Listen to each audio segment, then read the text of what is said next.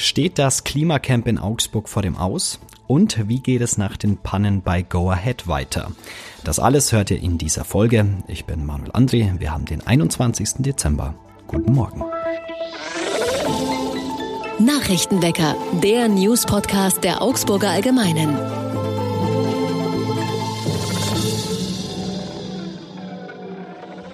Und zu Beginn wie immer erst einmal alle wichtigen Nachrichten aus Augsburg. Das Klimacamp sucht nach Mitstreitern und denkt über ein Ende nach. Gestern hat das Augsburger Klimacamp auf Instagram mit einem Aufruf überrascht. Darin steht, wenn wir das Gefühl haben, dass wir keinen soliden Wochenplan hinbekommen, kann das Camp nicht bleiben. Zur Erinnerung, damit das Protestlager eine vom Grundgesetz geschützte Versammlung ist, müssen sich immer mindestens zwei Personen im Camp aufhalten. Rund um die Uhr. Seit dem Juli 2020 gibt es das Klimacamp neben dem Rathaus.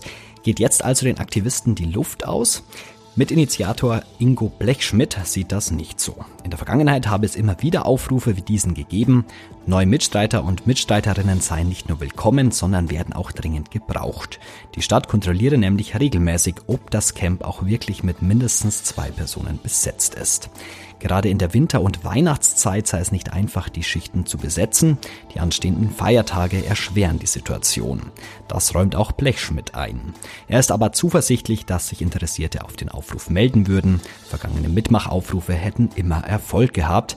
Aber er sagt auch, wenn zu wenig Augsburgerinnen und Augsburger das Klimacamp als ehrenamtlichen Aufklärungs- und Protestort unterstützen, kann es nicht bleiben.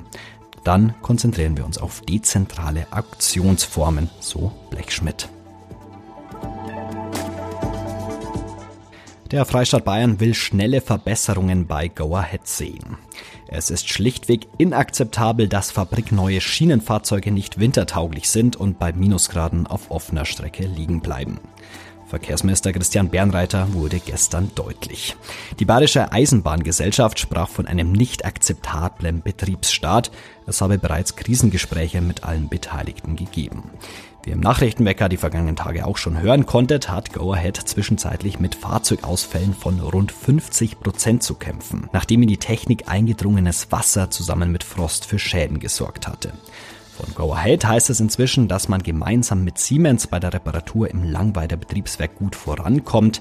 Die reparierten Züge laufen stabil. Man sei also guter Dinge, dass demnächst wieder Züge in Doppeltraktion fahren. Damit gibt es wieder mehr Sitzplätze. Das ausgedünnte Fahrplankonzept werde aber bis mindestens Weihnachten bleiben. Und Kuscheldecken sollen dem maroden Perlachturm helfen. Der Perlachturm ist eines der bekanntesten Augsburger Wahrzeichen. Allerdings ist das historische Gebäude sanierungsbedürftig.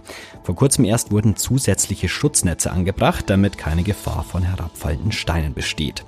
Ab 2024 soll der Turm saniert werden. 8 Millionen Euro sind dafür veranschlagt. Ein Teil dieser Summe soll über Spenden aufgetrieben werden. Das heißt, ihr könnt mithelfen und euch könnte warm dabei werden. Ihr könnt nämlich eine Kuscheldecke kaufen, auf denen die beiden prominentesten Bauten von Stadtbaumeister Elias Holl zu sehen sind. Also Perlachturm und Rathaus.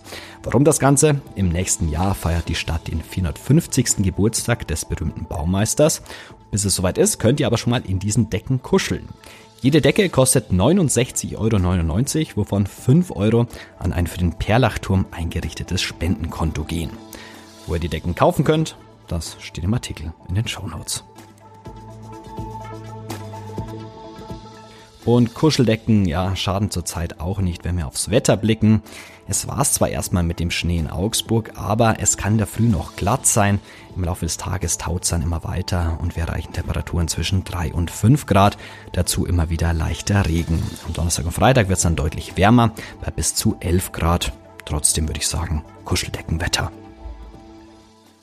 Heute mal ein nicht so ganz einfaches Thema im Nachrichtenwecker. Es geht um Genitalverstümmelung bei Frauen. Eine Frauenärztin in München hilft Frauen, denen genau das widerfahren ist. Ihr Einsatz wurde für sie aber zum Problem. Sie stand kurz vor dem finanziellen Ruin. Eine packende Geschichte, mit der sich meine Kollegin Christina Heller beschäftigt hat. Hallo Christina. Hallo Manu. Knapp 68.000 Frauen in Deutschland sind beschnitten. Was heißt das denn? Also die Diskussion fängt schon damit an, ob man sagt, die Frauen sind beschnitten oder sie haben eine Genitalverstümmelung, weil je nachdem fühlen sich verschiedene Frauen retraumatisiert oder Aktivistinnen sagen, das Wort ist nicht stark genug, weil Genitalverstümmelung hört sich ja schon so richtig krass an. Ähm, und das heißt eigentlich, dass den Frauen als äh, kleines Kind oder Mädchen ähm, die äußeren Geschlechtsorgane teilweise oder ganz entfernt wurden. Ähm, und genau, zum Teil sind die Frauen dann auch zugenäht und so. Also es ist alles ein sehr grausames Vorgehen. Wie geht's denn den Frauen danach? Also Danach geht es denen natürlich sehr schlecht. Ungefähr schätzungsweise fünf bis zehn Prozent der Mädchen sterben auch bei der Prozedur, die halt oft ohne Betäubung ähm, stattfindet oder auch oft ähm, unter unhygienischen Bedingungen.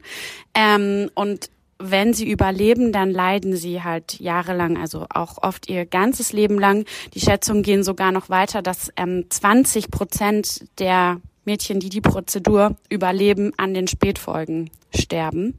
Ähm, und das sind wirklich krasse Folgen. Also Schmerzen natürlich. Viele haben Zysten oder Fisteln im Genitalbereich. Ähm, die haben eigentlich immer Schmerzen, wenn sie auf die Toilette müssen. Ähm, eine Geburt ist natürlich ganz, ganz schmerzhaft. Äh, auch die ganz normale Menstruation kann schlimm sein. Du sprichst an, es ist wirklich schlimm. Welche Behandlung brauchen die Frauen denn dann? Und dann kommen wir schon auch zu dem Thema, mit dem du dich beschäftigt hast. Es ist gar nicht so einfach in Deutschland, habe ich gehört. Ja, dass es gar nicht so einfach ist in Deutschland, ähm, liegt vor allem daran, dass sich viele Frauen, Ärztinnen und Ärzte hier nicht so gut damit auskennen, ähm, weil es ja zum Glück bei uns sowas nicht gibt. Also es gibt ja bei uns zum Glück keine Beschneidungen. Ähm, und die Frauen, die dann zum Arzt kommen, sind halt oft aus anderen Ländern zu uns gekommen, wo das eben üblicher ist.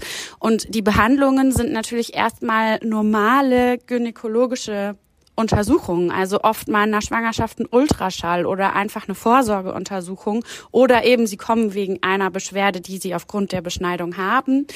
Ähm, das Problem ist, die Frauen lassen sich nicht so einfach behandeln. Also man kann jetzt zu denen nicht sagen, hallo Frau X, schön, dass Sie da sind, setzen Sie sich doch mal auf den Stuhl. Die brauchen einfach sehr viel Einfühlungsvermögen. Die Behandlung braucht sehr viel Zeit, weil für die quasi so eine Untersuchung ist, als würden sie wieder zurückversetzt in diese Zeit, als sie kleine Kinder waren und ähm, eben beschnitten wurden. Und eine Frauenärztin in München hilft aber diesen Frauen. Ähm, warum stand sie dann trotzdem plötzlich vor dem Ruin, wie du schreibst? Das liegt an unserem Abrechnungssystem, an so an dem System, über das ähm, Ärzte ihre Leistungen bei den Krankenkassen abrechnen können. Die Krankenkassen sagen nämlich, ein Besuch beim Frauenarzt beinhaltet diese, diese, diese Leistungen, der dauert so und so lang, die Frau kommt so und so oft im Schnitt. Und das ungefähr wird den Frauenärztinnen und Ärzten dann vergütet.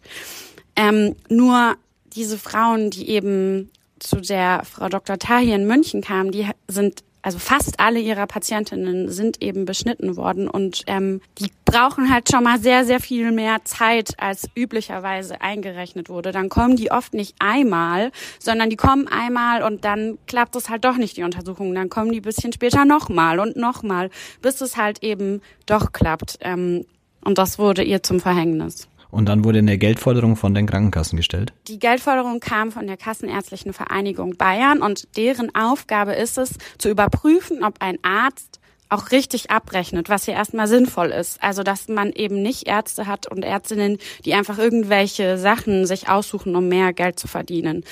Mm, nur in dem Fall ist es halt wiederum schwierig, weil sie hat ja wirkliche Leistungen abgerechnet, die einfach länger dauern und eben nicht in unser System passen. Und da ist dann eben aber das auf dieses System getroffen und es wurde gesagt, das kann ja gar nicht sein. Und so ist eben so eine Forderung entstanden, Geldforderung, die sie hätte zahlen müssen, die sie aber nicht zahlen konnte. Kannst du mir sagen, wie hoch diese Forderungen dann schlussendlich waren und wie sie sich aus der Lage befreien konnte? Ja, also das hat sich auf ungefähr 150.000 Euro aufaddiert, also schon eine sehr hohe Summe. Ähm, und befreit hat sie sich mit Hilfe von einer Aktivistin, Fadu Mukorn, die auch aus München kommt und die schon sehr lange ähm, gegen das Thema vorgeht und aufklärt über Beschneidungen. Und die hat eine Crowdfunding-Kampagne gestartet, unter anderem in den sozialen Netzwerken und damit eben sehr viel Aufmerksamkeit erregt und viele Menschen erreicht und über Spenden sind dann ist dann diese Summe zusammengekommen und es hat jetzt erstmal dazu geführt, dass die Praxis weiter offen bleiben kann. Du hast angesprochen Aufmerksamkeit für dieses Thema, Aufmerksamkeit auch dadurch, dass du darüber berichtest. Danke Christina für das Gespräch. Gerne. Und auch das ist heute noch wichtig.